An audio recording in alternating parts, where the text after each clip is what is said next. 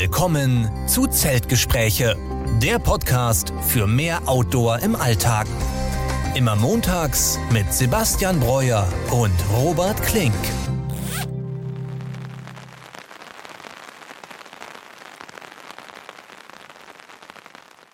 Ja, und damit herzlich willkommen zur 55. Folge unseres Podcasts Zeltgespräche. Diese Woche auch wieder mit mir, Robert Klink und mit Sebastian Breuer. Sebastian, grüß dich.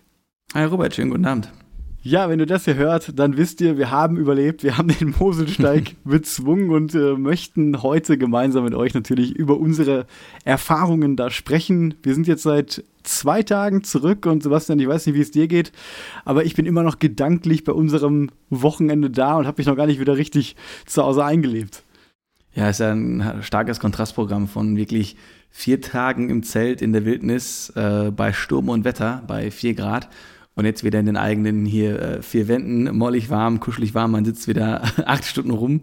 Das ist so ein Kontrast, Kontrastprogramm. Ähm, ja, deswegen gedanklich auch auf jeden Fall noch auf dem Moselsteig. Ja, also insgesamt ähm, für alle nochmal, wir sind vier Tage auf dem Moselsteig jetzt gelaufen, sind in mhm. Koblenz am deutschen Eck gestartet. Das heißt, wir sind den Trail im Prinzip rückwärts gelaufen, glaube ich. Die meisten starten im Prinzip eher unten Richtung Trier und wir sind im Prinzip ja von Nordosten nach Südwesten gelaufen. 120 ja. Kilometer, drei Übernachtungen im Prinzip. Ja, Freitag dann gestartet, einen halben Tag, Samstag, Sonntag zwei ganze Tage und Montag noch, ja, ich will es gar nicht einen halben Tag nennen, das war dann doch noch ein ganzer Tag fast. Und dann, ja, haben wir unsere Rückreise eben angetreten. Und ich glaube, da hattest du auch eine längere Rückreise als ich. Du bist ja noch dann bis nach München am selben Abend gefahren, oder? Ja, wir hatten ja das Glück, dass wir den Zug noch äh, bekommen haben, der nur stündlich gefahren ist mhm. an unserem Zielort am Montag. Ähm, dann sind wir noch bis nach Koblenz mit dem Zug. Ähm, dann hatte mein, mein, Zug in Koblenz schon eine Stunde Verspätung, habe ich den Anschlusszug in Mannheim verpasst. Und letztendlich war ich dann so, sind ja, glaube ich, um 15.39 Uhr los. Na, da haben wir den ersten Zug genommen und ich war dann so um 0.30 Uhr zu Hause. Also es war schon eine ordentliche Reise. Ne? Ja, auf jeden Als Fall. Als ich da schon äh, gehört habe, dass du da schon mucklig zu Hause bist und dein Abendessen gegessen hast, war ich noch im Zug unterwegs. Ich muss ja echt sagen, das hatte auch seinen Preis. Ne? Ich weiß nicht, ob das so beneidenswert war, weil ich musste ja noch wirklich über zwei Stunden dann auch mit dem Auto selber fahren. Ja. Und du kannst dir vorstellen, wir waren, wie wir gleich euch erzählen werden, sehr, sehr fertig dann am Montag. Mhm. Und ähm, wir waren müde, kaputt, alles tat weh und es hat auch sehr, sehr stark angefangen zu regnen und ich musste mich wirklich sehr konzentrieren auf der Rückfahrt. Es war auch Stau, es war dunkel ja. und es hat an einer Stelle so stark auf der Autobahn einmal geregnet, dass wirklich alle vor mir und hinter mir komplett gebremst haben, Warmlinkanlage angemacht haben und wir wirklich mit 10 km/h ganz langsam nur über die Autobahn gefahren mhm. sind. Und das war schon also eine sehr gefährliche Situation auf jeden Fall. Ich habe das selber noch nie so stark erlebt, dass es wirklich so heftig regnet, dass auch wenn der Scheibenwischer auf der höchsten Stufe war, du trotzdem ja. fast nichts gesehen hast. Ne? Und ähm, ja, ich bin auf jeden Fall froh, dass ich zu Hause angekommen bin. Auf jeden Fall dann deutlich früher als du. Ich glaube, ich war dann zwischen 7 und 8 Uhr schon zu Hause und ähm, bin dann, glaube ich, um 9 Uhr schon schlafen gegangen und dementsprechend auch zu Hause 10 Stunden geschlafen, ja. Aber wie du schon sagst, die letzten zwei Tage, die, ähm, die sind schon ein starker Kontrast gewesen. Dann äh, ja. zu, zu, dem Vergleich, wenn man vier Tage wirklich nur draußen war. Wir waren ja wirklich nicht einmal irgendwo drin. Ne? Nee. Merkst du denn noch irgendwas? Also Beine, Rücken, Schultern oder ist alles schon wieder perfekt abgeheilt? Ich bin diesmal war ich echt erschrocken, wie viel ich äh, am nächsten Tag und auch am selben Abend gemerkt habe. Also ich habe tatsächlich richtig heftigen Muskelkater gehabt, eigentlich im gesamten unteren Körperbereich.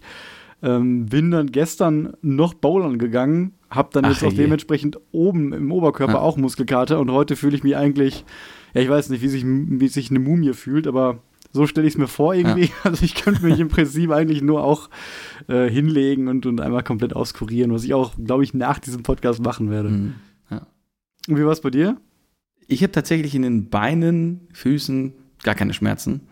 Ich habe eher so ein bisschen, ähm, habe ich auch schon auf der Wanderung erzählt, ähm, ich habe, glaube ich, immer mit der Kopflampe, dann wir sind ja sehr viel im Dunkeln gelaufen, immer sehr stark so nach unten geschaut, sodass sich irgendwie mein Nacken so sehr angespannt hat. Also ich habe eher wirklich oberen Rücken, äh, Nackenbeschwerden. Ansonsten aber haben wir das gut weggesteckt. Also ähm, verhältnismäßig gut und soweit keine, hoffentlich keine äh, bleibenden Schäden, aber wir waren natürlich auch dementsprechend auch ausgerüstet und äh, haben das eigentlich damit alles dann gut verpackt. Und ich habe auch noch dann einen, einen kleinen Geheimtipp. Also ich nehme ja immer auch gerne Sachen mit, für dass man ähm, sich nichts abscheut etc.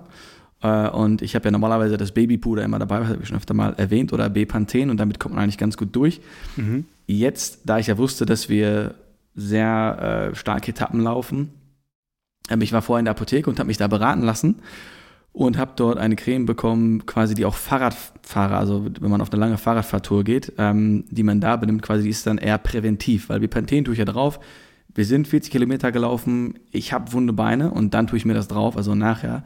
Und die Creme, die ich jetzt habe, ich also leider den Namen vergessen. Äh, wenn es jemand interessiert, kann ich das natürlich dann nachher nochmal irgendwo schreiben, aber es ist eine Creme, die man halt vorher drauf tut, ja, damit quasi wie Öl im Getriebe alles geschmeidig aneinander entlang schleift. Ja, und daher hatte ich quasi gar keine Abreibung diesmal. Mhm. Ne? Ich hatte ja sonst immer Probleme irgendwo bei den Oberschenkeln und diesmal zero. Also diese Creme war wirklich genial, die man vorher halt drauf tut am Anfang der Wanderung. Hört sich gut an. Und jetzt, wo ich so darüber nachdenke, eigentlich mit diesen Sachen hatten wir überhaupt keine Probleme. Ne? Nee. Also wir hatten keine Probleme mit Abschürfungen, auch mit Blasen. Ne? Da habe ich auch gar nicht einmal irgendwie dran gedacht. Also mir tat auch irgendwie am Fuß nichts weh. Natürlich hatten wir manchmal klassische Fußmuskelschmerzen, gerade bei den Etappen, mhm. wo es dann sehr stark über Asphalt ging oder auch bei der 40-Kilometer-Etappe. Aber ja, Blasen, obwohl unsere Füße ja zeitweise immer aus unterschiedlichen Gründen nass waren, ähm, hatten wir nicht. Denn Sebastian, du bist ja erst Mal mit dem GTX-Modell genau. äh, von den Ultra Olympus gelaufen. Ich hatte den normalen Ultra Olympus und ja, im Prinzip hat beides funktioniert. Und da kann man genau. so sagen, äh, manchmal, wenn es trocken war und wärmer war, hattest du mehr nasse Füße, so ein bisschen durch den Schweiß, sage ich mal, und ich genau. hatte eher nasse Füße, wenn es dann geregnet hat und durch Pfützen ja. ging. Aber im Prinzip hatten wir beide keine Blasen und äh, ich würde auch sagen, immer warme Füße, ne, solange man die anhatte.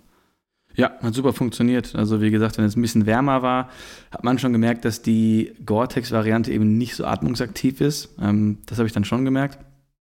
Und wir hatten jetzt das Glück, dass wir nicht durch irgendwelche reißenden Flüsse gelaufen sind. Das heißt, es ist auch oben kein mhm. Wasser rangekommen. Ansonsten waren die halt 100% wasserdicht. Ich glaube, ich hatte nie irgendwie einen Regentropfen drin. Ich bin durch alle Pfützen, durch jeden Matsch gelaufen. Also das war schon ganz entspannt, dass man da weniger irgendwie auf den Weg gucken musste und einfach quasi durchlaufen ja. konnte und immer trockene Füße hatte. Ja, auf jeden Fall, denn äh, es hat ja schon oft geregnet, ja. aber man muss auch sagen, nicht so viel, wie wir dachten. Ne? Also wir haben ja wirklich mit nur Regen gerechnet und ja, man muss sich das so vorstellen, dass wir eigentlich, ich sag mal, zwei Drittel des Tages wirklich trockenes Wetter haben und ab und zu dann mal einen leichten oder auch einen starken Schauer für eine Stunde. Mhm. Ne? Also ein, zweimal pro Tag haben wir dann den Poncho auch länger angezogen. Ja, und ich habe direkt noch eine schlechte Nachricht, ähm, die du auch noch nicht vielleicht kennst. Ich habe nämlich mich dazu wieder entschieden, die Tour jetzt zu filmen. Und wir haben ja auch ja. echt coole Aufnahmen gemacht. Mhm. Und du erinnerst dich, vielleicht am zweiten Tag gab es mit meiner GoPro so einen Fehler. Er hat so gesagt, genau. Mit, ja, den, äh, mit der Disk, ne? Mit der genau, genau. Karte. Er hat die SD-Karte dann äh, nicht richtig gelesen, hat sich dann wieder aufgehangen. Und ich hatte das schon mal bei dem dritten Reinsteig-Video und habe mir da echt Mühe gegeben, das Footage da wieder herzustellen. Das hat dann nur so semi-gut geklappt. Das war da, wo ich mit Philipp durch die Rupertsklamm gelaufen bin. Da habe ich so ein paar Clips da gezeigt, aber das konnte man echt eigentlich niemandem zumuten. Und ähm, ja, ich habe mir jetzt ein bisschen Zeit genommen gestern und heute und versucht, das Material auch wieder herzustellen. Und das ist so wirklich, dass es wieder komplett von der SD-Karte gelöscht war. Und ich muss mit mehreren Tools arbeiten, das wieder herzustellen. Und ja, brauchst so ein Vergleichsvideo, was denselben mhm. Codec hat. Und das ist echt viel Arbeit. Und ja, dieses Tool, was ich jetzt gerade habe, das läuft quasi noch wahrscheinlich die ganze Nacht jetzt durch und versucht diese Videos da irgendwie zu retten die Chancen, dass das wirklich wieder gut läuft, sind gering, das muss ich sagen. Deswegen ähm, muss ich mal gucken, was ich letztendlich rausschneiden kann. Vielleicht fehlt dann wirklich etwas vom ersten oder vom zweiten Tag und die restlichen ja. Sachen habe ich dann zwar mit dem Handy gefilmt, aber ja, das wäre natürlich schade, weil wir haben echt ähm, coole Aufnahmen mhm. auch mit der GoPro gemacht. Ja, ja das wäre echt schade. Ich hätte mich da schon echt drauf gefreut auf ein, auf ein cooles Video. Ja. ja, und für alle, die auch mit einer GoPro filmen, mittlerweile weiß ich auch, woran das liegt. Ne? Die, die Software von den GoPros ist einfach nicht perfekt. Und GoPro hat so einen Modus, die nennen das, glaube ich, Quick Start. Und man kann da im Prinzip seine Kamera direkt mit der Aufnahme starten. Das heißt, auch wenn die aus ist, drückt man den Record-Button und die geht sofort an und fängt an aufzunehmen. Aber gerade wohl, das habe ich jetzt von anderen Leuten auch gelesen, bei diesem Modus, ja, verschluckt sich die Kamera quasi manchmal und ähm, wenn die SD-Karte vielleicht auch kalt ist und da irgendwas mit dem Lesen und Schreiben nicht richtig funktioniert, dann wird auf der SD-Karte etwas fälschlicherweise überschrieben, was nicht überschrieben werden soll und dadurch kommt der mhm. Fehler. Und ich hoffe und mache das jetzt auch so, dass ich diesen Quickstart-Modus ausmache und wirklich manuell die Kamera erst einschalte und dann losfilme. Und das soll halt für mehr Sicherheit sorgen. Ja, deswegen versuche ich das beim nächsten Mal. Und ja, auch da ist es natürlich gut, ein Backup bei zu haben. Das hatte ich ja eben mit meinem Handy, was auch sehr gute Aufnahmen macht, gerade auch bessere Aufnahmen bei Dunkelheit. Und da hat man wieder mal gesehen, was so ein Backup bringt. Und das sollte man natürlich ja. bei, bei allen Sachen haben, nicht nur bei der Videotechnik, sondern was wir auch immer sagen, bei der Navigation. Na, dann habe ich ja auch früher zum Beispiel mein Handy immer dabei gehabt, das ist immer eine gute Navigationsmöglichkeit und dann entweder vielleicht wirklich ausgedrucktes Kartenmaterial oder noch eine GPS-fähige Uhr zum Beispiel. Ja. Und wenn eins davon ausfällt, hat man immer noch ein Backup. Genau. Und hat mir auch die GPX-Daten geschickt. Also wenn alle Stricke reißen, ich auch noch mal mit meiner so app auch noch den Weg weisen können. Ja, ganz genau. Und ansonsten gab es auch schon bei den Vorbereitungen ein paar Schwierigkeiten, die mir auch relativ spät erst aufgefallen sind. Zum einen habe ich meine Tracking-Stöcke einfach nicht mehr gefunden. Ja. Und ich weiß nicht, wo sie sind gerade real. Und ich habe alles abgesucht, habe dich ja auch noch irgendwie gefragt. Mhm. Ähm, ich äh, vermute, dass die in Holland sind, weil ich da ja auch vorhatte, eine kleine Tour zu laufen, zu der ich aber auch nicht kam. Deswegen glaube ich echt, dass die jetzt gerade 300 Kilometer entfernt von mir liegen. Das Gute war, dass ich noch Trackingstücke zu Hause hatte. Einmal ein Modell von Decathlon und noch ein Gossamer Gear LT5 Tracking Pole von Philipp, ja. was als der leichteste Trackingstock der Welt eigentlich bezeichnet werden kann. Ich glaube, wir sind dabei 137 Gramm. Ja, und dann habe ich natürlich den einen Gossamer Gear genommen, den anderen von Decathlon und war dann glücklich. Und als ich, als wir ankamen in Koblenz und ich erst einmal diesen Stock ausgefahren habe, dann habe ich gemerkt, hm, du kannst den ja gar nicht verschließen. Und in dem Moment ist es mir sofort eingefallen, warum ich den überhaupt zu Hause hatte von Philipp, denn ja. äh, er hat mir den gegeben, um den zu reparieren. Der hatte nämlich ein Problem mhm. mit dem Schließmechanismus und ja, ich habe es dann zum Glück in dem Moment da im Dunkeln schon um halb sechs in Koblenz rudimentär mit einem Schlüssel so festdrehen können, dass es so halbwegs geklappt hat. Ne? Ich konnte nicht ganz viel Gewicht die ganze Tour mal drauflegen und du musst mir manchmal dabei helfen, dann mit Gewalt das wieder rauszuziehen, wenn der reingegangen ist und ja, das war nicht ganz so toll und dementsprechend, und da komme ich auf eine Zuschauerfrage von Frank, die er per Instagram gestellt hat, ich habe ja normal an meinem Trackingstock eine Smartphone-Halterung, mit der ich dann mich mhm. selber filmen kann, so eine Art Selfie-Stick.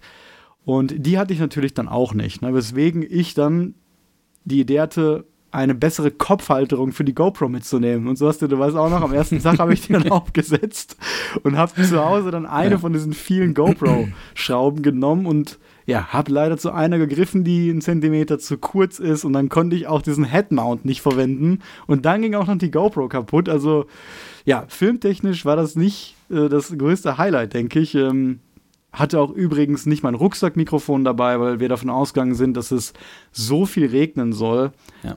Und wenn der Poncho im Prinzip über dem Rucksack ist und die Mikrofon am Rucksack dran sind, dann hört man eben auch nichts. Deswegen, ja, hatte ich da nur auf mein integriertes Mikrofon gesetzt. Aber um noch auf die Frage von Frank zurückzukommen, er hat konkret gefragt, wie heißt denn diese Smartphone-Halterung, die ich da verwende?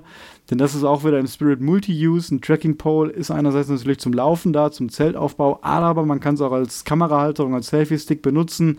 Und die Halterung, die ich da benutze, nennt sich Self-Ski. Und Ski am Ende noch mit S-K-I-E. Und das ist eigentlich etwas aus dem Skibereich und dafür gedacht, irgendwie GoPros oder Handys an einem Skistock zu befestigen, damit man sich während der Tour filmen kann. Aber das klappt auch genauso gut bei einem Trackingstock. Und das Ding ist sehr stabil, wiegt sehr wenig und kostet, glaube ich, aber 30 Euro, was relativ viel ist für so ein kleines Plastikteil. Ähm, hat bei mir mal einen guten Job gemacht, ist erst ein einziges Mal in diesem Jahr kaputt gegangen. Davor hatte ich so drei, vier Jahre wirklich unter harten Konditionen benutzt. Und jetzt habe ich es einmal ersetzen müssen, weil ähm, ja ein Plastikding davon gebrochen war. Aber ich bin immer noch sehr zufrieden, wenn ich es nicht gerade in Holland vergessen würde. Und wir brauchen ja auch noch deine Stöcke eigentlich, um das Zelt zu pitchen. Ganz genau. Das, Denn Kommt ja auch noch dazu. Und da haben wir natürlich dann jetzt meine genommen und ich dachte immer, ob jetzt meine Carbonstücke dann nicht gleich komplett einmal durchbrechen an beiden Seiten, aber es hat behilfsmäßig funktioniert. Ja, es war ne? grenzwertig, ne? Also ja. das ähm, Double Rainbow empfiehlt mindestens 1,40 Meter für die Trackingstöcke zum Aufspannen. Ja. Besser 1,45 und die Helinox GL 145, die ich habe, haben, wie der Name schon sagt, eben genau diese Länge. Ja, und deine Trackingstücke von Rotwild sind aus relativ dicken Carbon, das kam uns in dem Fall zugute und mhm. wir konnten die mit Ach und Krach, ich glaube, ja. ich würde sagen, auf 1,41 so aufspannen. Deswegen, man hat es leicht gemerkt, würde ich sagen, dass es mhm. ein bisschen weniger stabil war und ein bisschen ja. kleiner der Raum war. Aber im Großen und Ganzen ging es dann auch. Und ich hatte ja noch genau. zum Ersatz auch die Heringe mitgebracht. Und ja. einmal hatten wir die Möglichkeit, auf einer freien Wiese zu stehen und nicht in einer Schutzhütte.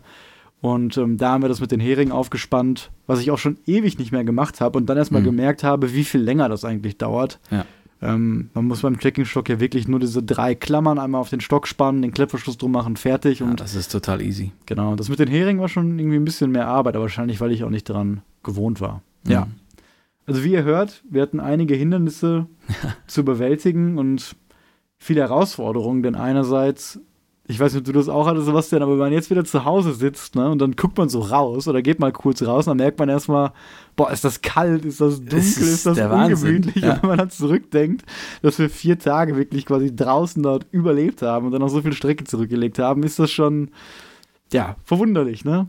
Na, ich wollte einmal nur in München hier kurz auf dem Balkon und mich hat es durchgeschüttelt, weil es so kalt und fröstig und ungemütlich war. Und ich dachte mir, boah, wir waren jetzt vier Tage draußen, wir haben es gepackt. Also ja, wirklich krasser Kontrast.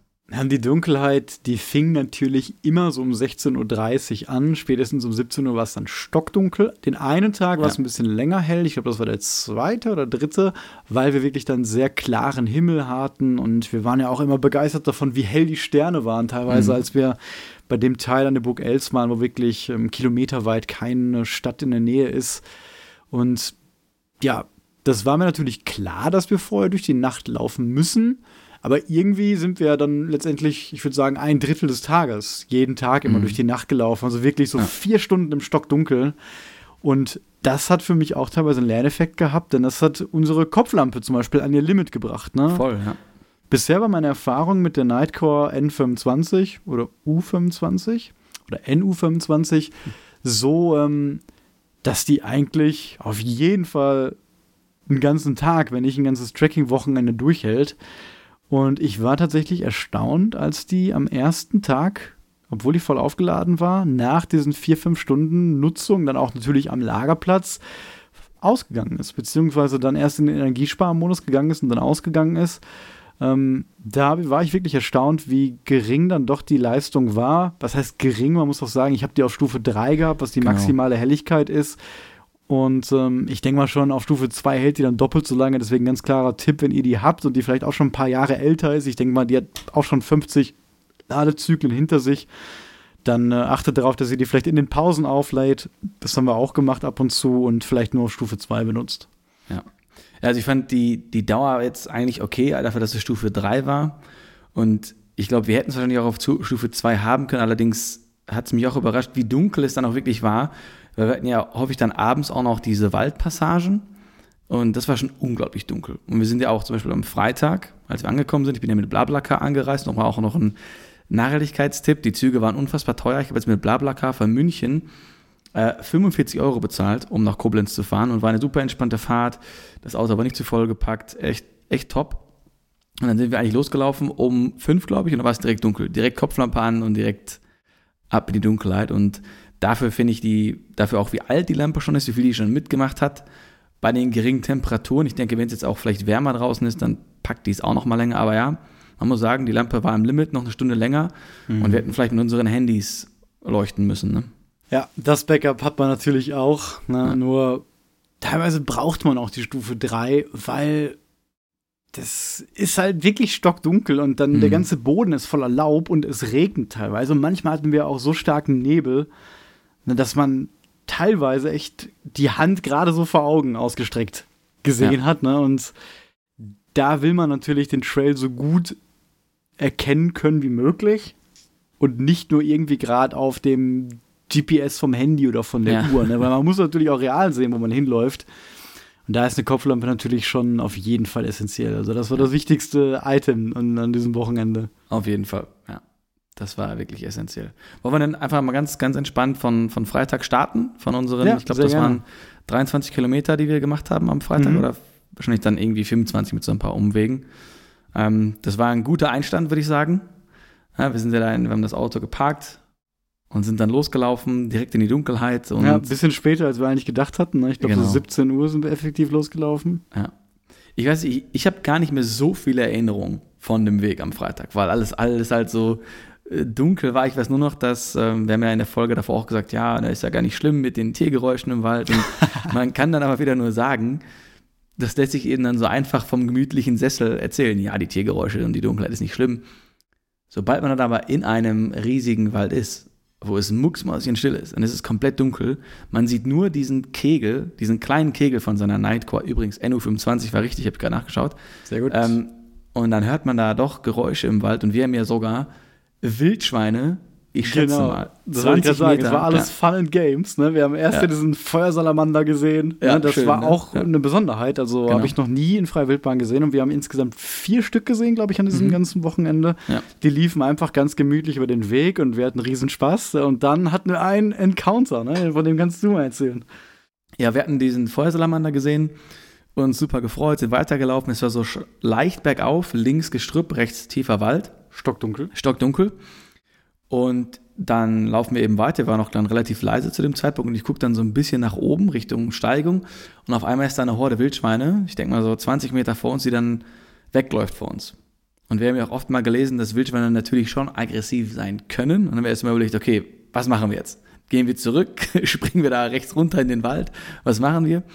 Und dann haben wir einfach, also wir ein paar Schritte zurückgegangen, um dem Tier auch den Tieren Platz zu lassen, haben ruhig und tief und bestimmt geredet, kurz gewartet und sind dann langsam daran vorbeigelaufen.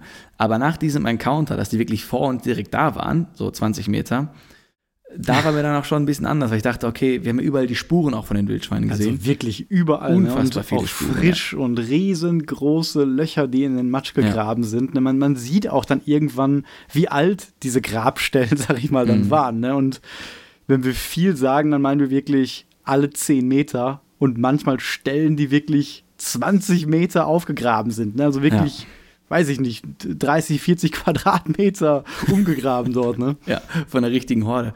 Und es ist ja halt so, dass Tiere ja ähm, häufig angreifen, oder wenn es zum Angriff kommt, dann, weil man sie erschrocken hat oder erschreckt und sie sich irgendwie bedroht fühlen oder keinen keinen Fluchtweg mehr haben.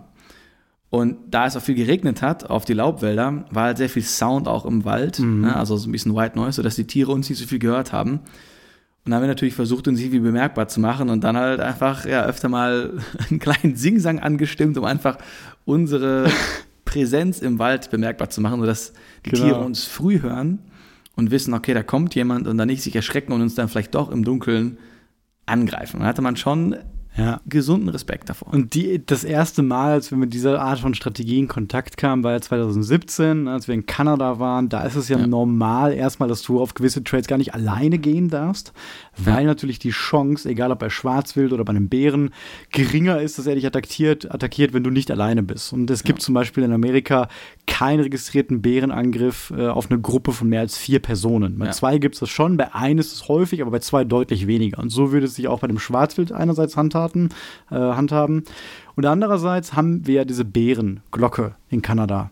genau. Und da geht es ja natürlich genau darum, was du sagst, dass der Bär dich vorher hört und sich nicht Mhm. irgendwie erschreckt und vielleicht Ja. denkt, dass da jemand sein Junges angreift und dich dann Genau. anschaut. Und genauso kann es eben bei einer Wildschweinhorde auch sein. Und dann spulen wir zurück zu 2021, als wir beide am Ziel im Sarik Nationalpark in unserer Mhm. Lodge dort waren und natürlich nach zehn Tagen Kunstwelt noch nicht genug vom Wandern hatten Nee. und uns dann von jemandem, äh, ja, einem Local dort, einen alten Golf gemietet haben oder geliehen haben. Und dann sind wir nochmal richtig in den Sarek rein und dann auf einem Berg zu zweit, auch wieder frohen Mutes, bis wir natürlich da auf einmal wirklich eindeutige Braunbärspuren entdeckt haben. Ne? Man kann sich anders sagen. Also Und ähm, da haben wir dann auch angefangen, dort Lieder zu singen und irgendwie uns die ganze Zeit bemerkbar zu machen. Und das ist Ja. schon ziemlich lustig. Also jetzt auch natürlich auf dem Modelsteig haben wir das dann auch so gemacht. Und Sebastian und ich singen dann kreuz und quer alles, was uns irgendwie in den Kopf kommt, machen irgendwelche Reime, singen teilweise St. Martins Lieder. Das hat ja, Ja. auch zur, zur, zur Zeit jetzt gepasst. Und da lachen wir uns natürlich selber manchmal kaputt und ja, irgendwann kommen dann Anstiege, dann verstummt man natürlich ein bisschen. Das sorgt Ja. natürlich auch für Spaß und es ist ein bisschen albern. Aber man muss sagen, man fühlt sich dann auf jeden Fall besser, ne? weil man, genau. wir sagen auch immer Shout of Dominance, sowas gibt es auch, dass ja. man wirklich in den Wald geht und man sich irgendwie unwohl fühlt, das könnt ihr auch mal versuchen und dann einfach mal einen lauten Primal Scream, sage ich mal, macht und einfach mal in den Wald schreit, um mal zu sagen, hey, ich bin hier, ne? ich, ich habe keine Angst und so weiter. Und das bringt unterbewusst auf jeden Fall was, um dann äh, natürlich auch logisch zum Beispiel den Tieren zu zeigen, hey, ist jemand, geh mal lieber weg und man nicht in die Situation kommt, da jemanden zu erschrecken. Genau, nachdem wir da auch unser ganzes Album abgespult haben im Wald, haben wir auch nicht mehr Wildschweine äh, vor uns entdeckt. Also es war dann das erste und einzige Mal, dass sie dann wirklich ganz knapp vor uns waren. Also ich glaube, die Taktik hat dann ja. erstmal funktioniert. Manchmal kamen uns natürlich auch dann Leute entgegen. Also das ja. war ein, zweimal so, dass wir dann im Dunkeln tatsächlich auf jemanden getroffen sind, der mit einem Hund danach rausgegangen ist, mitten im Wald. Und ich glaube, die Leute müssen auch gedacht haben, was machen die beiden Idioten da mitten im Wald und was singen die für Lieder mitten in der ja. Nacht, ne? Aber naja, das ja, hat, hat auch vergessen, geholfen. es war halt so dunkel, aber es war erst irgendwie 17.30 Uhr. Natürlich geht dann auch jemand nach seiner Arbeit mit dem Hund raus. Ne? Mhm. Das haben wir halt völlig vergessen. Wir dachten, okay, es ist hier stockdunkel, es sieht aus wie 9 Uhr nachts, wir sind hier komplett alleine im Wald, aber war dann nicht immer so. Ja, und einmal war es ja echt so, dass uns jemand auch in diesem besonders dunklen Wald an der Burg Els entgegenkam. Ja. Jemand mit einer weißen Mütze, eine Frau. Und wir haben es echt in der Dunkelheit vom Weiten als erstmal als Tier wahrgenommen. Ne? Wir wussten nicht mhm. genau, was ist das und sind dann auch stehen geblieben und dann haben wir gesehen, oh, okay, es ist nur ja. eine, eine, Frau, die da irgendwie spazieren geht. Ähm, ja. Ja, und, aber wie du schon äh, gesagt hast, ne, äh, ich kann mich auch nicht mehr so an den Weg am Freitag erinnern. Also ich erinnere mich auf jeden Fall an die Passage mit den Wildschweinen und mit dem Feuersalamander und dann mhm. weiß ich, dass wir wieder irgendwann zu einem Dorf gekommen sind, auch den Großteil des Tages an der Mosel entlang gelaufen sind, was ja auch nicht immer der Fall war. Manchmal geht man ja, ja wirklich äh, weit landinwärts. Und dort haben wir dann vom Weiten aus dem Wald ein Fußballspiel gesehen und gehört und sind dann wirklich einen sehr schmalen Single Trail im Regen mit Ponchos auch noch im Dunkeln runtergelaufen, was gefühlt ewig gedauert hat, ne? weil natürlich alles voller Laub ja. und Schlamm ist, man will nicht ausrutschen und muss den Weg suchen. Und ähm, ja, ich erinnerst du dich ansonsten noch etwas von, der, von dem Weg am Freitag? Ähm, eigentlich ging es ja eigentlich nur im Dunkeln durch Wald und da sieht ja auch mhm. alles gleich aus, muss man auch sagen. Ne? Wir ja. kamen an und haben natürlich schon gedacht, okay, es ist ja sehr schön, aber wenn es so dunkel ist, sieht man einfach nicht viel. Und ich habe die ganze Zeit gedacht, es wäre viel schöner, wenn es jetzt hell wäre und ich freue mich auf den nächsten Morgen, um dann endlich mal diese gesamte Moselregion mhm. in seiner vollen Pracht sehen zu können. Ja, ich kann mich halt sehr gut noch an unser Nachtlager erinnern. Das ja. war für mich auch ein Highlight. Ich wollte noch ganz kurz dazu erwähnen, dass natürlich haben auch irgendwie so ein bisschen die eigenen Gedanken dann so einen Streich spielen, wenn es dunkel ist. Es ist kalt, man ist schon ein bisschen erschöpft, wie du auch im letzten Podcast schon gesagt hast. Wenn man dann so ein bisschen schon mit den Nerven fertig ist und sich irgendwie so auf dieses, die letzten Kilometer konzentriert, ähm, dann ist man, glaube ich, auch noch ein bisschen angreifbarer für diese Ängste vor den Tieren oder anderen Sachen. Das wollte ja. ich noch kurz da vorwegnehmen. Da muss man sich einfach ein bisschen mental darauf vorbereiten. Aber die Übernachtung das war echt schön. Also wir sind ja dann irgendwann, waren wir auf so einem Hauptweg und dann ging es rechts eben ab in dieses ganz kleine Tal. Genau. Und da war ja auch noch so ein, so ein Zaun drum mit so stilisierten Metalldrachenköpfen. Echt cool gemacht. Dann war ja da unten eine Sprudelquelle, also eine Quelle aus Mineralwasser, habe ich noch nie gesehen, mit richtig mhm. vielen Mineralien drin. Super geil. Wir wussten also, okay, wir haben da Wasser. Und dann ging es da so minimal noch hoch und dann war da die Schutzhütte, das Plateau. Und da konnten wir in der Schutzhütte ja das Zelt aufbauen da habe ich mich wirklich super geborgen gefühlt bei dieser ersten Nacht. Also das war echt geil ausgesucht. Man war so ein bisschen ab vom Weg, man war trotzdem im Wald, aber hat sich geschützt gefühlt. Wir haben dann da in Ruhe gekocht, unser Zelt aufgebaut. Das war echt klasse. Ja, ja fand ich auch. Man muss vielleicht sagen, du sagst schon, es war in einem Tal, ne? Und was den Moselsteig oder die Region so ein bisschen auszeichnet, wir haben einerseits natürlich die, die Mosel, den großen Fluss, der über die Jahr Millionen wirklich quasi sich in den Fels gegraben hat, weswegen wir diese großen Steilklippen von teilweise 500, 600 Meter Unterschied zum Wasser haben. Und natürlich gibt es diverse Zuläufe, Bachläufe, die in die Mosel reingehen. Und die haben natürlich mhm. auch über die Jahrmillionen dann eben diese Täler erschaffen. Und in einem davon haben wir eben geschlafen. Und das heißt, der Moselsteig hat eben so viele Höhenmeter, also über 10.000, weil man immer auf einer Moselseite parallel zur Mosel läuft, aber die ganze Zeit dann immer so ein Bachtal hochläuft, man ist auf einem Plateau, wo dann auch schöne Felder sind und dann geht es wieder runter, man läuft den Bach entlang und wieder hoch und eigentlich geht es ja. die ganze Zeit so weiter. Also man hat immer einen Bach, dann kommt ein Wald, wo es hoch oder runter geht und oben sind wir dann durch Feld gelaufen. Ja. Und eben genau dieser erste Schlafspot, der war dann in so einem Tal auch, ja, ich würde sagen, so drei Kilometer von der Mosel entfernt, mitten im Wald, man hat nichts gehört. Und ja, wie du schon sagst, mit der Wasserquelle, das ist immer super, da kann man richtig auch beim Zähneputzen und so verschwenderisch ja. sein, muss sich keine Gedanken machen, kann sofort mit vollem Wasser in den Tag starten. Ja, und dort gab es alles, was man braucht. Also wir kamen im Trockenen an und können dann natürlich unter der Schutzhütte auch im Trockenen sowieso aufbauen. Genau. Und ich weiß noch, gerade als wir dann im Bett waren, sage ich mal, es war dann halb eins schon, weil wir dementsprechend erst um elf Uhr oder halb elf genau. ankamen. Und als wir dann im Zelt waren, hat es dann irgendwann auch richtig stark angefangen zu regnen. Man hat auch den Bach gehört, was mhm. auch immer, finde ich, ganz nett ist, wenn man so ein ja. weißes Rauschen im Hintergrund hat. Dann hört man nicht jeden Knack, jeden Knicks von irgendeiner ja. Maus, die durchs Laub huscht, ne, sondern ja, kann dann ein bisschen entspannter auf jeden Fall auch schlafen und ähm, auch von der Kälte. Ich würde sagen, es waren in der ersten Nacht 6 Grad. War es okay. Wir haben natürlich mit voller Montur geschlafen, mit Mütze, dann mit Kapuze der Jacke noch auf, mit Base Layer, Midlayer. Ähm, natürlich der Jacke dann, äh, dem, dem Kilt, eine wirklich hart aufgepumpten Neo X Lite. Und ähm, ja, für mich war auf jeden Fall alles okay. Du hattest in deiner ersten Nacht mit dem Kilt ein, ein leichtes Problem. Ne? Vielleicht kannst du davon mal erzählen. Ja, ich würde es nicht Problem nennen, sondern genau, ich habe ja den Highberg Kilt mit 200er Apex, also eigentlich bis minus 1 äh, sollte man darin schlafen können. Ähm, ich hatte ja vorher nur meinen RAB oder ähm, Rubens Icefall Schlafsack. Das heißt, natürlich ist die Nutzung von einem Kilt erstmal ein bisschen anders. Und im Gegensatz zu deinem Kilt ist mein Kilt quasi natürlich oben offen, aber auch unten. Der hat unten auch so einen, so einen Kragen, ne, der, den man dann zuziehen kann mit einem Gummiband. Und der zieht sich nach innen zu. Und ich habe dann in der Beschreibung gelesen, dass es dann ein almost closed foot äh, Dingensbums gibt. Almost war das Wort. Also da ist dann immer noch ein Mini-Loch offen gewesen, unten an den Füßen. Und das ist ja auch so ein bisschen die Schwachstelle, weil unsere äh, Tamarest ist ja 1,83 lang. Wir sind beide größer als 1,83. Das heißt, wenn man jetzt mal gerade liegt, ne, dann hängen die Füße ein bisschen runter. Ja. Du hast ja natürlich schon, warst so schlau und hast dein Sitzkissen da schon runtergelegt, um da so ein bisschen Dämmung zu haben. Das heißt, ich bin einmal, ich hatte auch nur ein paar Socken an nachts, dann einmal ein bisschen wach geworden, weil es dann doch durch dieses Loch in dem Kilt mhm. ein bisschen reingezogen hat von unten, weil ich meine Füße zu weit außerhalb von der Matratze hatte. Ähm, also mir war am Oberkörper nicht kalt, am Kopf nicht. Mir war nur dann irgendwann in den Füßen kalt. Ja? Ähm, das ist auch, glaube ich, generell einfach die Schwachstelle, wenn man auf der Matratze dann liegt und die Füße ein bisschen ähm, runterfallen. Aber wir haben es dann ja in den nächsten Nächten so gemacht, dass wir mein Sitzkissen nochmal drunter gelegt haben. Du hast nochmal, bevor ich schlafen gegangen bin, die, die Footbox richtig zugezogen, mit richtig Kraft und noch einen Doppelknoten ins Gummiband gemacht.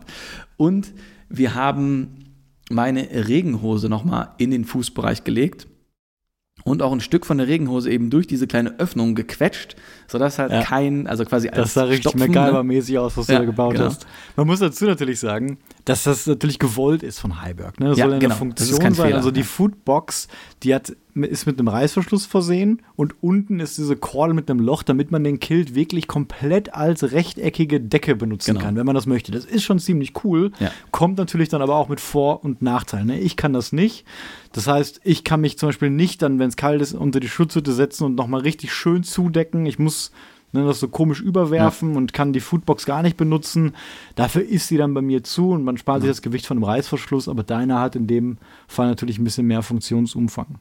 Genau. Also das hat dann auch in der nächsten Nacht gepasst. Das war nur eben quasi eine Erfahrung. Ich habe gemerkt, oh, ist mir ein bisschen zu kalt an den Füßen. Ich lege das Sitzkissen drunter, ich packe noch ein Stoffmaterial unten rein und dann war das auch eigentlich gegessen. Ne? Genau. Ja. Ja, dann war die Nacht auf jeden Fall sehr erholsam. Äh, für mich mehr als für dich. Du wurdest ein paar Mal wach, aber im Prinzip, das haben wir auch oft genug beobachtet, ähm, auch wenn man nachts mal wach wird und das sagen wir auch in meiner ersten Nacht, wird man nur mal ein paar Mal wach man mhm. ist trotzdem nächsten Tag fit. Ne? Man läuft ja. eine Stunde an der frischen Luft. Und da haben wir sogar noch an der Schutzhütte unseren Kaffee getrunken, einen super genau. starken, das weiß ich auch noch. Und dann ging es eigentlich komplett los. Frohen Mutes, endlich war es hell. Es hat auch sofort die Sonne geschienen, komischerweise. Ja, und es war kühl, war natürlich, wenn man so um 8 Uhr losläuft. Ja. Aber wir hatten Wasser, wir hatten gute Laune, weil es hell ist, wir hatten gutes Wetter und hatten aber auch die härteste Etappe vor uns, nämlich mhm. 38 Kilometer mit 1700 Höhenmeter. Ja. Und ähm, ein großes Highlight an dem Tag, nämlich die Burg Els. Und ja. ich bin ein großer Fan davon. Ich sage in dem Video auch, macht ihr schon drauf gefasst, bestimmt 100 Mal das Wort Burg Els, ne? weil ich da ich einfach mich so, 200 Mal äh, gehört, ja. weil ich mich so drauf gefreut habe und ja. auch drauf gefreut habe, Sebastian, dir das zu zeigen, weil du auch noch nie da warst. Ich war selber erst dieses erste Jahr, äh, in diesem Jahr zum ersten Mal da. Und ähm, ja, deswegen haben wir da an diesem Tag alle Register gezogen und haben versucht, diese Etappe gut zu bewerkstelligen. Und eigentlich fing das ja auch ganz gut an. Wir haben dann relativ schnell die Moselseite überquert, kamen dann durch so ein paar kleine Dörfer und eigentlich sagen wir immer, dass wir so sechs Kilometer laufen und dann unsere erste große Pause machen, mhm. wo wir optimalerweise vom Regen geschützt sind und dort frühstücken, Kaffee trinken und gegebenenfalls sogar unser Zelt und den Schlafsack bzw. Kilt trocknen können, ja. was gerade zu dieser nassen Jahreszeit, gerade auch im Temperaturbereich von 0 bis 5 Grad, komplett essentiell ist. Also, dass man abends dann wieder mit einem komplett trockenen Kilt und einem trockenen Zelt arbeitet, genau. weil in dieser Temperaturbereich sich deutlich kälter als Temperaturen unter 0 Grad anfühlen kann, wenn man nicht ordentlich gegen die Nässe kämpft. Genau. Weil alles verklumpft und die Kleidung nass ist und man die Kälte noch viel, viel stärker äh, merkt, als wenn die Luftfeuchtigkeit einfach unter dem Gefrierpunkt liegen würde. Ja, voll, komplett. Aber ich glaube, der, der Start bei deinem Tag war so schön. Also, das ist eigentlich so mein, mein Lieblings, also ich habe ja zwei Lieblingspunkte. Einmal morgens, wenn man losläuft, die Sonne scheint gerade durch den Wald, es ist morgens früh, normalerweise würde ich noch schlafen wahrscheinlich oder mich gerade zur Arbeit begeben und jetzt laufe ich durch den Wald, die Sonne geht gerade auf, mm. es ist herrlich, niemand anderes ist da, nur ja. wir und, und dieses die Gefühl, man zum ersten Mal, man ist steif gefroren von ja. der Nacht, alles ist nass und dann kommt die Sonne hoch und scheint in den Wald durch die Bäume, dann ja. stellt sich zum ersten Mal in die Sonne und es wird direkt 10 Grad wärmer auf ja. der Haut und das ist so ein göttliches Gefühl einfach. Und ich glaube, an dem Tag hatten wir auch dann lass mich nicht lügen, aber 10 Kilometer gemacht, bevor wir die erste Pause gemacht haben? Oder war das ein ja, anderer genau. Tag? Wir haben ein bisschen länger gemacht, weil ja.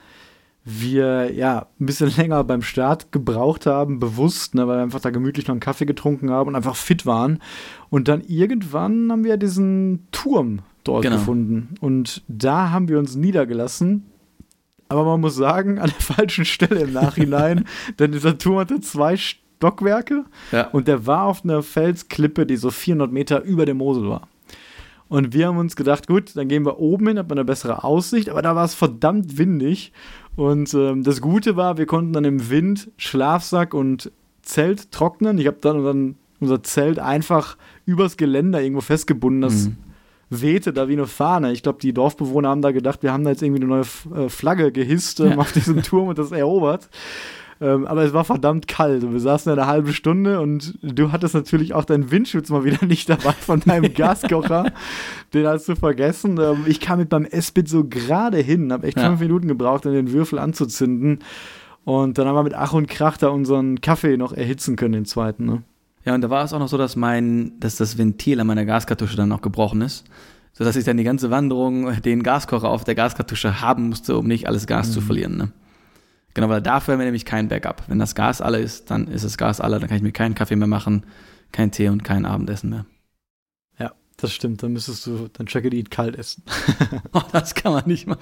Auch, auch eine lustige Anekdote, ne? Wir haben uns natürlich ja so über diese Sauerquelle, über den Sauerbrunnen gefreut, der ja. Mineralwasser gibt und haben dann auch unser schönes Leitungswasser von zu Hause weggekippt und haben das gute Sprudelwasser dann genommen. Genau, mit Eisen, Magnesium ja, und alles. Genau, ne? also die, die Mineralstoffe, das kommt natürlich aus der Eifel, ne? es ist vulkanisiert, da ist eine Menge ähm, gutes Zeug drin. Und dann haben wir eben diese Frühstückspause gemacht und dann ist uns überhaupt mal aufgefallen, ja, wir wollen jetzt hier einen Kaffee trinken und unseren legendären Plenny Bananenshake trinken. Aber das schmeckt natürlich mit Kohlensäure jetzt nicht so gut, so ein Kaffee und der Shake.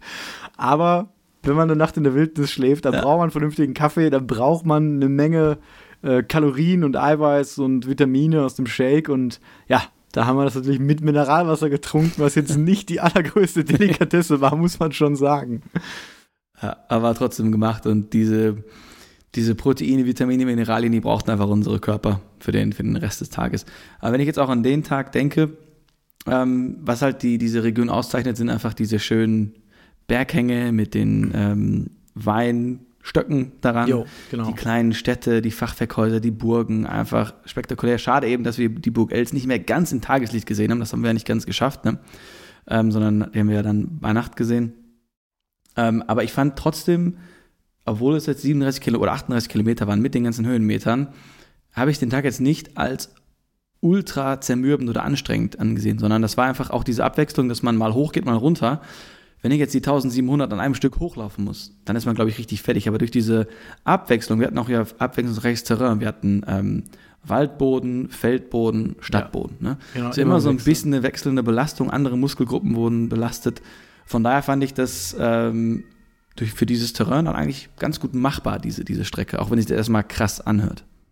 Da stimme ich dir voll zu. Also die Abwechslung sowohl von Bodenbeschaffenheit als auch von Trailbreite, als ja. auch von natürlich Anstieg oder Abstieg oder gerade hat immer gepasst, ne? Also ich habe mich auf jede Passage immer gefreut. Ne? Dann war es mal wieder ja. Wald und dann noch diese Felder. Das mag ich ja, dieses weite Gucken und man läuft wirklich genau. manchmal komplett durch die Mitte eines Feldes. Ist dann auch dementsprechend matschig, aber das ist irgendwann egal nach dem fünften Kilometer. Das ist sowieso alles dreckig. Ähm, deswegen da glänzt der Moselsteig auf jeden Fall. Ein Highlight, woran ich mich noch im Tageslicht erinnere, ist die Burg Turant. Die kam mhm. natürlich dann kurz nach unserem Turm. Die haben wir auch dann beobachtet. Könnt ihr mal googeln. T-H-U-R-A-N-T. Auch eine sehr, sehr schöne Burg. Kann nicht ganz mit der Burg Els oder der Burg Kochem mithalten, aber auf jeden Fall sehr sehenswert. Und da kommt man auch wirklich sehr nah ran am Moselsteig. Ja. Ja, du hast gerade schon gesagt, ne, das große Highlight, Burg Els, haben wir nicht ganz mehr geschafft im Hellen weil wir dementsprechend relativ spät losgelaufen sind, weil der Tag so lang war. Und ja, das war zumindest der abenteuerlichste Part fast von, von dem ganzen Trip, fand ich, ne? weil mhm. die Vorfreude groß war und wir eigentlich dann auch am weitesten weg von jeder Stadt und auch von der Mosel war. Und du hast wirklich jeden Schritt dann irgendwann gemerkt, ne, der Zuweg zu der Burg Els ging über ein Feld und die Burg Els selbst liegt in einem Tal, freistehend ja. auf einem Felsen und da drum wirklich ein ein Märchenwald mit ganz ja. verschnörkelten Bäumen und Hügeln und Tälern und Bachläufen. Also wirklich märchenhaft.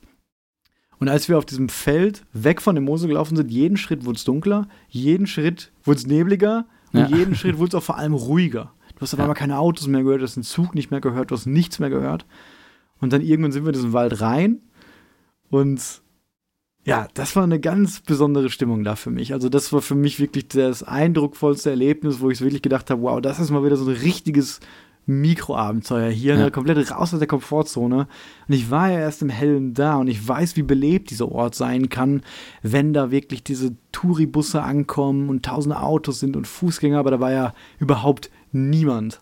Und wir sind da angekommen und ganz schlammige Wege gelaufen, endlos durch den Wald und irgendwann hat man dann ähm, die Burg vom Weiden gesehen, kam aus einer Richtung, aus der wir die Burg wirklich von einem Felsen erst erblicken konnten aus der Ferne. Die war beleuchtet mit zwei Lampen, das hat völlig gereicht.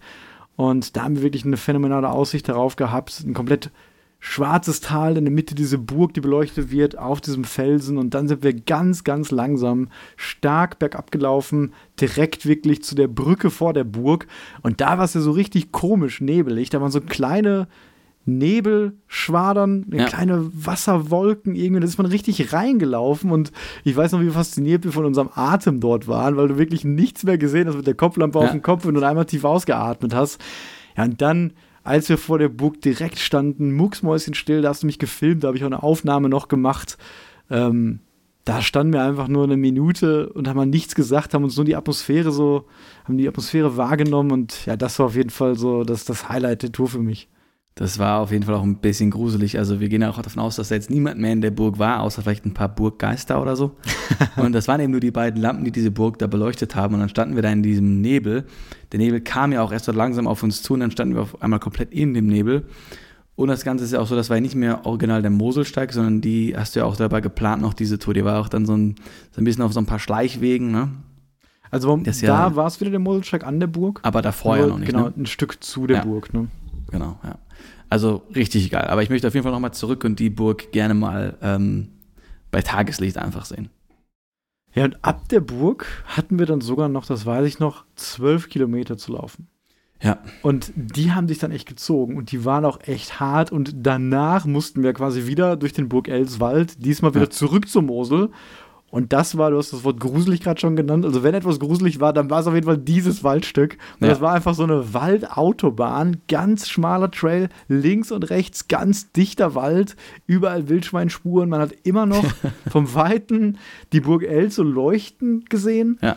Dann hat man Waldkreuze gehört, immer die Geräusche gemacht haben, manchmal ein Knacken. Und ähm, ich würde sagen, damals sind wir schon ein, zwei kmh schneller gelaufen über ein paar Stunden als sonst. Nachts hatten wir immer Nitro an. Nachts waren wir so schnell. Ja. Also alleine da durchzulaufen, ich weiß nicht, ob ich mich das getraut hätte, muss ich ganz ehrlich sagen. Also wahrscheinlich Mhm. schon, aber ich war schon froh, dass da auch ein anderer Experte dabei war. Ja, dann haben wir noch dieses Haus des Försters da mitten im Wald vorgefunden und ich wusste gar nicht, was, was leuchtet da im Wald. Und da war dann ein einzelnes Haus, wo noch Licht an war. Dann sind wir da vorbei, dann kam wieder mal Feld und dann hat man auf einmal den riesigen Sternenhimmel gesehen, der so klar war wie noch nie. Und ähm, dann wurde es wieder nebelig und dann haben wir uns so beeilt, hatten immer noch sechs Kilometer. Ich habe gesagt, Sebastian, ich muss noch mal was essen, ich muss noch mal schnell ein paar Snacks mir reinhauen. ne? Ich, ich konnte nicht mehr. Ja. Nach 33 Kilometer, klar, ne? Und 1000 Höhenmeter oder 1200. Dann saßen wir da im Dunkeln, ähm, haben was gegessen noch und ja, dann ging es noch mit den, mit den letzten sechs Kilometer irgendwie weiter. Und irgendwann hat man dann noch einen sehr heftigen Anstieg, äh, Abstieg, da erinnere ich mich noch dran. Ähm, war das dann auch der Tag, als wir dann noch diesen, du hast ja gerade gesagt, Abstieg, wir hatten aber noch mal einen krassen Anstieg, einen schier endlosen Anstieg durch den dunklen stimmt, Wald. Stimmt, ganz genau. Also irgendwann haben wir es dann rausgeschafft aus diesem Burg Elswald, haben endlich die Mosel mal wieder gesehen, waren dann richtig frohen Mutes, sind dann runtergelaufen. Da gab es auch eine Mhm. coole Sicht, weil wir wirklich über den Wolken dort waren, über dem Nebel, haben das Dorf zwar gesehen, aber es war alles voll mit Nebel. Und dann sind wir runtergelaufen, haben uns so gefreut, dass wir endlich da waren. Und dann habe ich noch mal kurz auf die Karte geguckt und habe gemerkt, es ist gar nicht das richtige Dorf. Und wir mussten Ja. noch ein Tal quasi weiter, also nochmal durch den Wald hoch, über ein Feld und wieder durch den Wald bzw. Weinberg runter. Und da war dieser unglaublich heftige Anstieg noch, ne? also wirklich nach 36 Kilometern. Äh, also ganz unbefestigter Boden, einfach nur Serpentinen, gnadenlos, ich glaube nochmal Mhm. 400 Meter hoch. Und wir sind da mit dem Affenzahn hochgesprintet, weil wir an diesem Tag, das hatten wir uns vorher rausgeguckt, ähm, gesehen haben, dass da ein offizieller Zeltplatz an der Mosel ist. Ja. Und das wollten wir uns nicht nehmen lassen, wenn es was Offizielles gibt. Und das wisst ihr, das machen wir dann. Und da konnten wir wirklich direkt am Wasser auf einer Wiese zelten. Ähm, erzählen wir gleich noch mehr zu, wenn wir da sind. Genau. Aber da haben wir uns drauf gefreut, deswegen wollten wir schnell da sein. Und ähm, ja, dann kamen wir da oben an, nochmal durchs Feld. Ich habe dann Sebastian gesagt, noch einmal durch den Wald, noch einmal übers Feld, noch einmal durch Ja. die Weinberge, dann sind wir da, ne? Vier Ja, Etappen. und das hat sich dann gezogen und dann kamen wir endlich, ich würde sagen, es war halb neun, bisschen Mhm. früher auf jeden Fall als davor, an diesem Campingplatz Pommern, Moselwunder an und äh, haben dann nur vorher die Information bekommen, ja, stellt euch einfach zwischen Schwimmbad und Mosel hin, da ist eine Wiese. Ja, da muss man erstmal das natürlich im Dunkeln finden. Wenn man noch die Ja. aller einzigen Gäste dort, ein Wohnmobil stand doch irgendwo dort, aber sonst natürlich alles dunkel, alles zu keiner da und dann haben wir da irgendwie ein Stück Wiese gefunden, was nach der Beschreibung irgendwie gepasst hat. Das Schwimmbad war dann einfach nur ein Swimmingpool, wo kein Wasser drin war, aber man darf sich nicht beschweren. Also es war cool auf jeden Fall, eine komplett legale Option da an der Mosel zu haben. Die Wiese war jetzt nicht gut gemäht, die war natürlich sehr nass. Wir hatten Bedenken, dass die, die Luftfeuchtigkeit an der Mosel direkt für mehr Kälte sorgt, aber, und das war das Wichtigste, es gab eine warme Dusche, die wir dann natürlich auch Ja. ausgiebig ähm, ja, genutzt haben. Es gab aber ein paar Probleme auch damit und ein paar, paar Hindernisse zu bewältigen. Ja, also ich habe zuerst geduscht, wir haben uns da noch hingesetzt, was gekocht und ich habe dann zuerst geduscht. Wir haben aber die Tür von dem Raum zu lange offen gelassen, sodass als ich dann mit der warmen Dusche fertig war und ich habe ja auch kein Handtuch dabei, sondern nur meinen kleinen Buff, ich konnte mich nicht schnell genug abtrocknen, wie die Luft einfach um mich herum abgekühlt war und dann wurde mir wieder so kalt, Mm. bis ich dann wieder angezogen war. Das war, ich habe richtig gezittert einmal, das hatte ich auch noch nicht.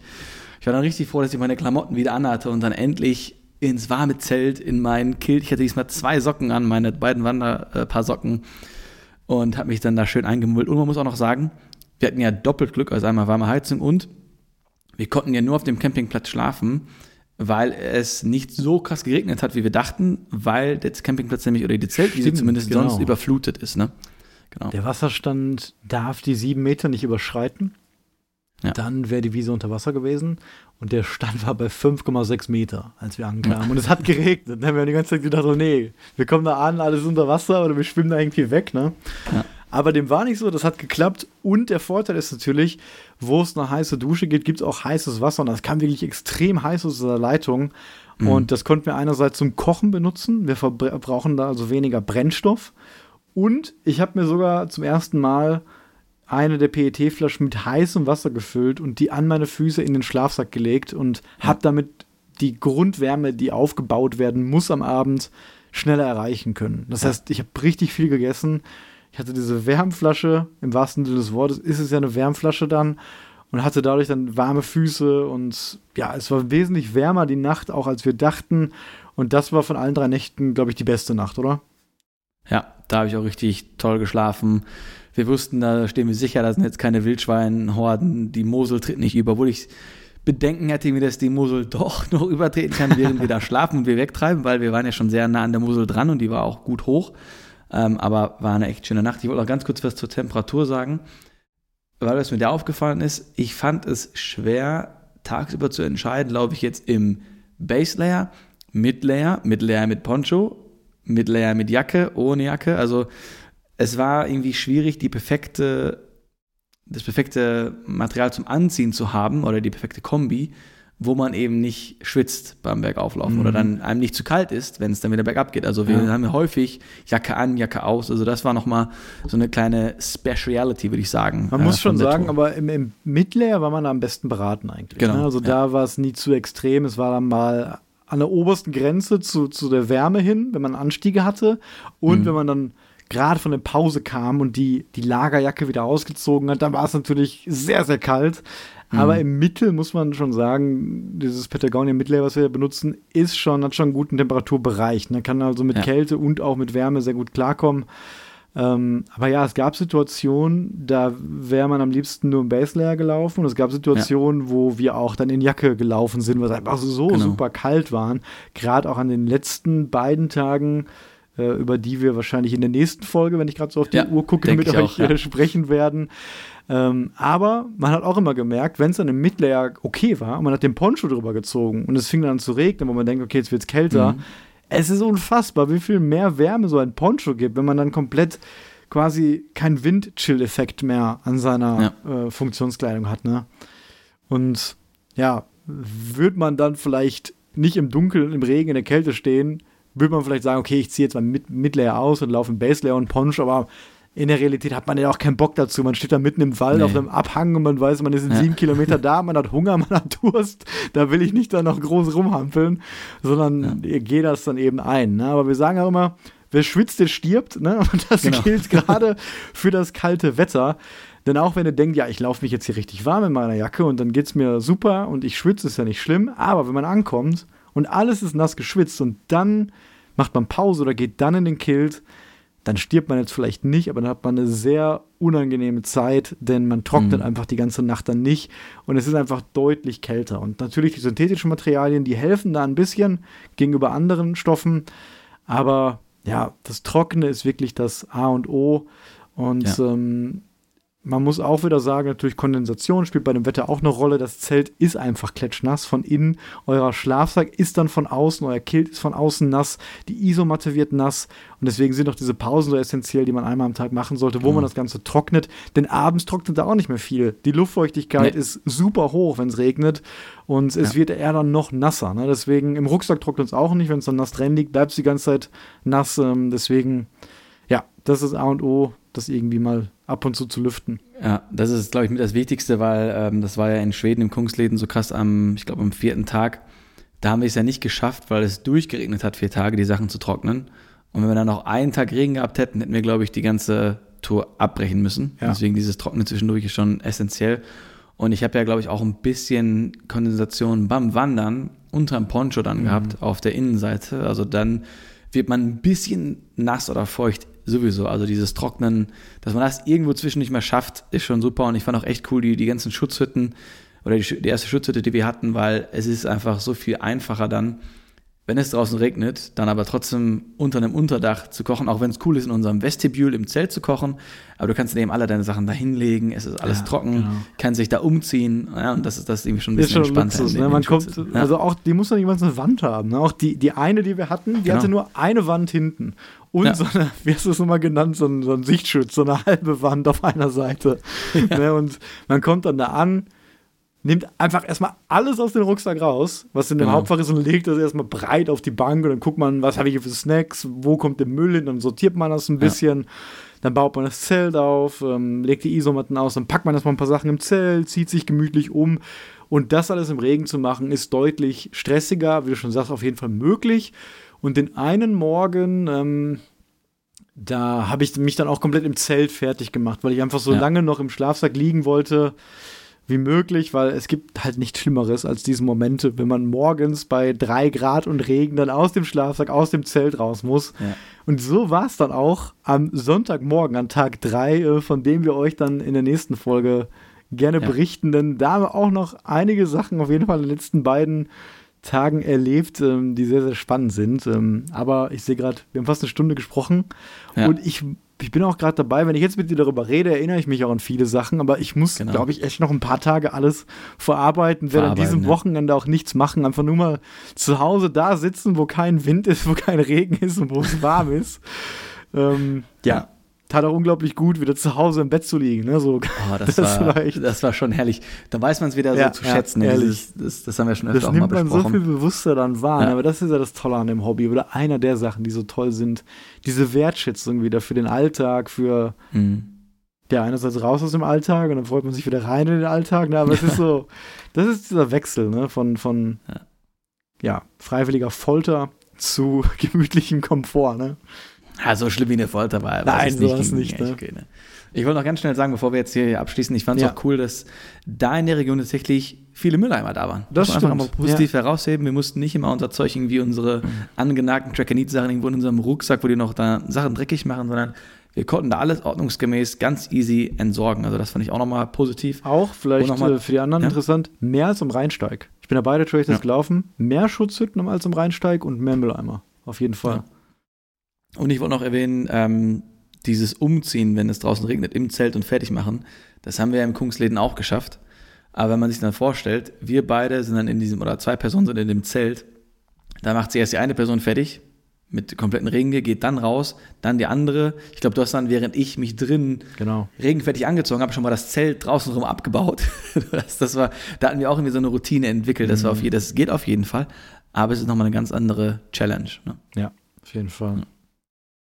Gut, Top. Sebastian, dann äh, wünsche ich dir ein erholsames kommendes Wochenende. Es sind ja auch nur noch zwei Tage.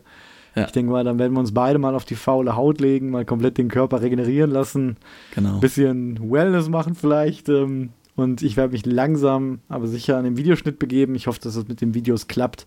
Und alles weitere zum Moselsteig besprechen wir dann am besten nächste Woche. Ja, perfekt. Super. Okay, dann, wie gesagt, wünsche ich dir eine schöne Zeit und bis zum nächsten Mal. Gleichfalls. Ciao. Ciao.